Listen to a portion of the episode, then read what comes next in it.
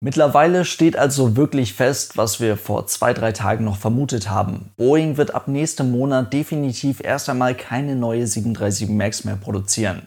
Ein Schritt, den man sicherlich so lange wie möglich aus dem Weg gehen wollte. Immerhin hängt an der 737-Produktion nicht nur gefühlt die halbe Mitarbeiterschaft des Unternehmens, sondern ja auch eine ganze Menge an Zulieferern, die mehr oder weniger von der erfolgreichen Produktion der 737 MAX abhängig sind. Ja, aber neben den ganzen unschönen Nachrichten kann man bei Boeing tatsächlich auch mal über was Erfreuliches sprechen und das wollen wir jetzt auch machen, denn die Boeing 787, der Dreamliner, der ist seit mittlerweile ganzen zehn Jahren in der Luft. Und ein paar interessante Infos zu dieser Zeit und zu diesem Flugzeug gibt es jetzt und damit viel Spaß.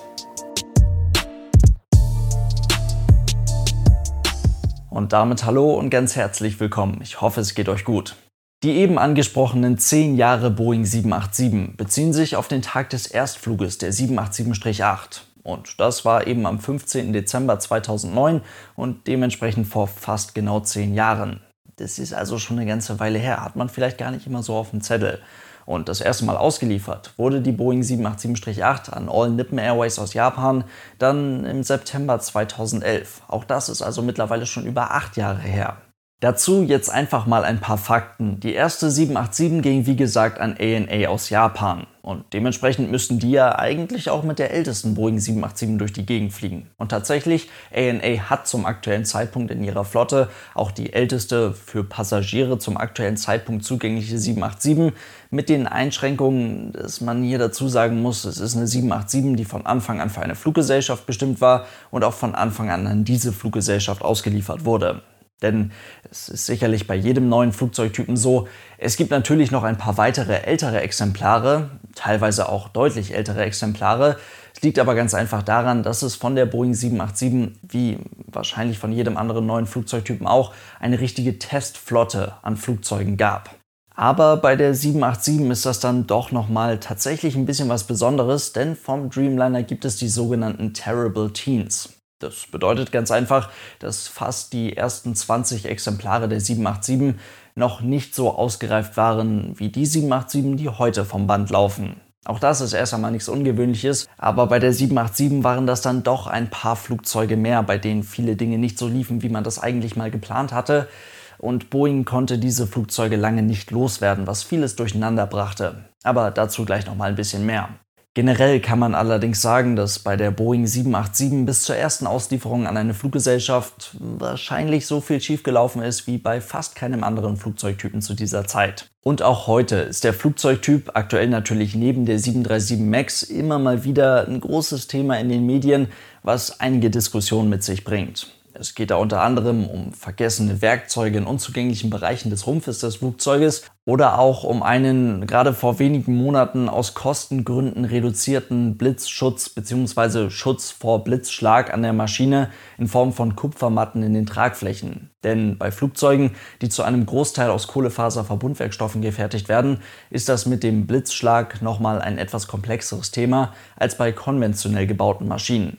Und trotzdem, die Boeing 787 fasziniert seit zehn Jahren Menschen, Passagiere auf der ganzen Welt. Man hat sich zwar am Anfang noch so ein bisschen lustig darüber gemacht, dass die Boeing 787 als Dreamliner in der Kabine doch tatsächlich ein bisschen lauter ist als der zu dieser Zeit ebenfalls neue Airbus A380. Aber heute weiß man ziemlich genau, welches Flugzeug besser in die heutige Zeit passt. Während Airbus heute schon einen ziemlich festen Termin für das Ende der A380-Produktion im Kalender markiert hat, baut man bei Boeing die 787 natürlich ganz fleißig weiter, weil man auch einfach zahlreiche Bestellungen dafür einsammeln konnte. Natürlich baut man die Maschine heute deutlich ausgereifter als noch vor zehn Jahren und man baut das Ding in verschiedenen Versionen.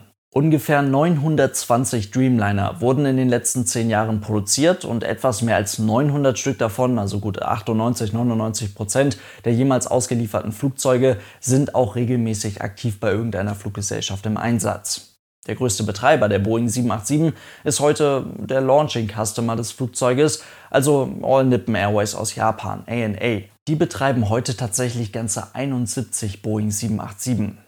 Insgesamt wurde der Flugzeugtyp von über 60 verschiedenen Fluggesellschaften bestellt. Etwa 560 Bestellungen für die 787 sind zum aktuellen Zeitpunkt noch offen. Darunter befinden sich auch die Bestellungen von Emirates oder von der Lufthansa Group, um mal zwei große Kunden zu nennen. in deren Farben wir die 787 noch nicht gesehen haben. Die mit Abstand erfolgreichste Variante der Boeing 787 ist dabei definitiv die Strich 9. Das Flugzeug sieht nicht nur am besten aus, sondern das Ding wurde auch tatsächlich knapp 870 Mal bestellt und seit dem Erstflug im September 2013 knapp 500 Mal gebaut und heute ist die 787-9 bei über 40 verschiedenen Kunden im Einsatz. Diese Version der 787 ist nicht nur die, die am besten proportioniert zu sein scheint, sondern mit einer typischen Sitzplatzanzahl von 280 bis 290 Sitzplätzen und einer dann immer noch möglichen Reichweite von knapp über 14.000 Kilometern scheint diese Variante ziemlich perfekt für das heutige Langstreckengeschäft der meisten Fluggesellschaften zu passen. Die bei einem sparsamen Umgang mit der Nutzlast maximal mögliche Reichweite der Boeing 787-9 wurde jetzt gerade erst durch die australische Fluggesellschaft Qantas auf drei Project Sunrise Testflügen demonstriert, bei denen das Flugzeug jeweils deutlich über 19 Stunden in der Luft war. Ihren Erfolg und ihre fantastischen Leistungswerte verdankt die Boeing 787-9 einer ganze Menge zusätzlicher Arbeit, die man sich beim Flugzeughersteller für diesen Flugzeugtypen gemacht hat. Denn Boeing 787-8 und 787-9 teilen sich nur etwa 50 Prozent der Bauteile. Und das ist gar nicht so viel. Dazu nur mal ein kleines, aber wie ich finde recht interessantes und wichtiges Beispiel. Habt ihr schon mal etwas von Hybrid Laminar Flow Control gehört? Das ist ein System, was die Strich 9 hat, die Strich 8 allerdings nicht. Ich erkläre euch ganz kurz, was es damit auf sich hat. Höhen- und Seitenleitwerk eines Passagierflugzeuges sind meist recht üppig dimensioniert, was ganz einfach daran liegt, dass sie auch in speziellen Situationen natürlich eine ausreichende aerodynamische Kraft und auch eine gewisse Stabilität liefern müssen. Bestes Beispiel dafür, man ist im Steigflug in niedriger Höhe und auf einmal fällt ein Triebwerk aus. Das ist eine ziemlich ungünstige Situation aufgrund der geringen Fluggeschwindigkeit und aufgrund der Tatsache, dass ein Triebwerk jetzt eben mit vollem Schub läuft und eins liefert halt eben gar keinen Schub. Damit jetzt hier in dieser Situation ein Seitenleitwerk bzw. ein Vertical Stabilizer mit dem dahinterliegenden Ruder das Flugzeug auf Kurs halten kann, dafür ist es eben recht dick und groß dimensioniert, damit das bei dieser niedrigen Fluggeschwindigkeit auch die entsprechende Wirkung hat. Und ganz ähnlich ist es eben auch mit dem Horizontal Stabilizer bzw. dem dahinterliegenden Elevator, also dem Höhenleitwerk und dem Höhenruder. Jetzt ist man ja aber nicht den ganzen Tag mit einem ausgefallenen Triebwerk unterwegs und auch nicht die ganze Zeit im Steigflug, sondern irgendwann ist halt auch mal Reiseflug angesagt und das am besten dann auch noch mit zwei Triebwerken. Und während des Reisefluges, wenn wir uns da diese Situation einfach mal anschauen, dann ist ja logisch, die Tragflächen erzeugen einen Auftrieb. Dieser da hinten am Flugzeug befestigte und jetzt ja immer noch gleich groß dimensionierte Horizontal Stabilizer, der erzeugt hingegen einen Abtrieb bzw. Auftrieb in die andere Richtung. Damit kann das Flugzeug stabil durch die Gegend fliegen. Und jetzt ist es natürlich kein Geheimnis, dabei entsteht definitiv immer auch Widerstand. Und jetzt habt ihr vielleicht schon mal irgendwo gehört, es ist nicht so ganz unwichtig zu wissen, wie man ein Flugzeug beladen hat. Also es ist nicht ganz unwichtig zu wissen, wo der Schwerpunkt des Flugzeuges liegt. Denn besonders effizient kann man fliegen, wenn der möglichst nah an der hinteren Schwerpunktgrenze liegt. Denn ganz einfach, je dichter sich der Schwerpunkt an der hinteren Grenze befindet, desto geringer ist der Abtrieb, der während des Reisefluges durch den Horizontal Stabilizer erzeugt werden muss und dementsprechend geringer ist auch der dadurch erzeugte Widerstand. Und das ist heute bei Verkehrsflugzeugen ziemlich gut und ziemlich weit optimiert. Jetzt kommt allerdings Boeing mit diesem System um die Ecke in der 787-9 und übrigens auch in der 787-10 und geht halt nochmal einen Schritt weiter.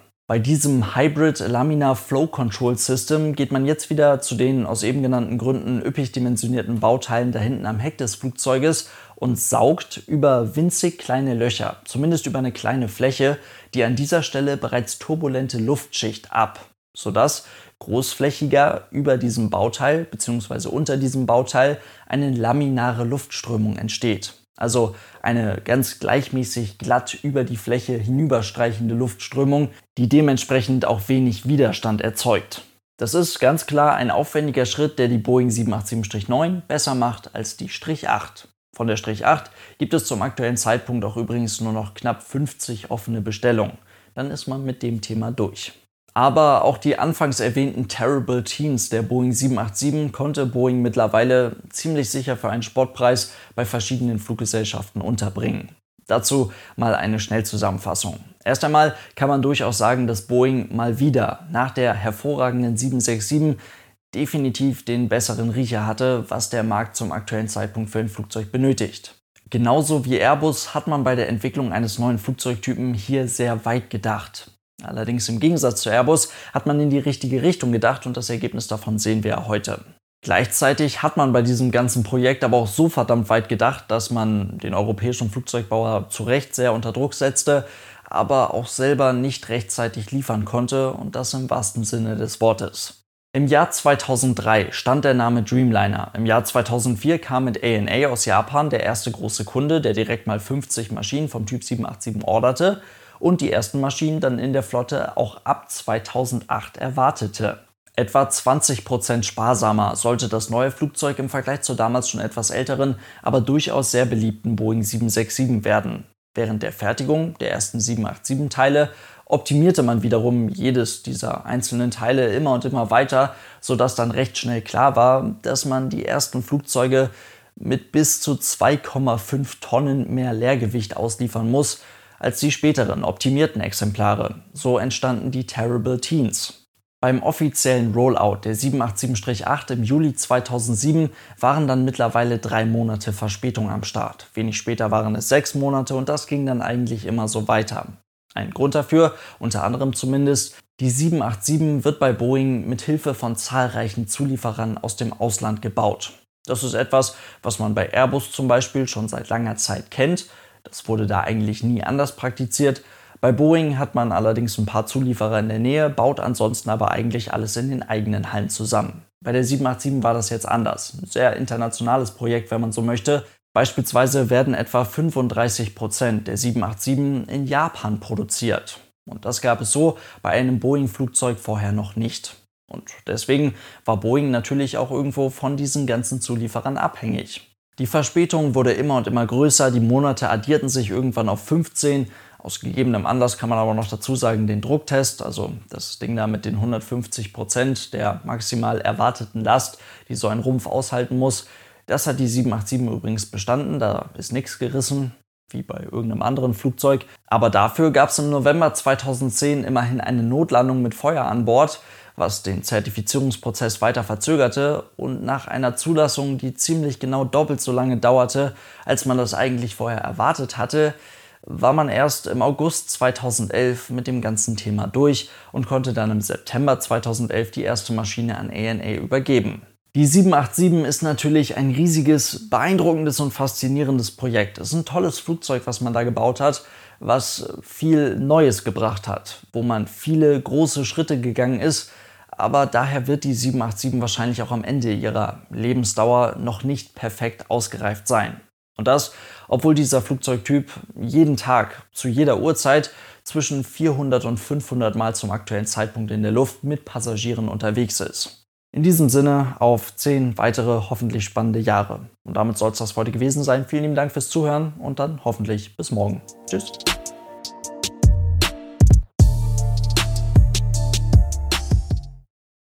Why pay more for a separate CoQ10 supplement? Enjoy twice the benefits with Superbeats Heart Chews Advanced from the number one doctor, pharmacist, and cardiologist recommended beat brand for heart health support. The new Superbeats Heart Chews Advanced by Human is now infused with CoQ10. That's essentially like getting CoQ10 for free. Our powerful blend of beetroot, grapeseed extract, and CoQ10 ingredients support nitric oxide production, healthy blood pressure, healthy CoQ10 levels, and heart healthy energy with two tasty chews a day. Plus, Superbeats Heart Chews Advance are plant based, so you get heart healthy energy without stimulants. For a limited time, get a free 30-day supply of Super Beats Heart Chews on all bundles and 15% off your first order by going to radiobeats.com and using promo code DEAL. That's radio, B-E-E-T-S dot com, code DEAL.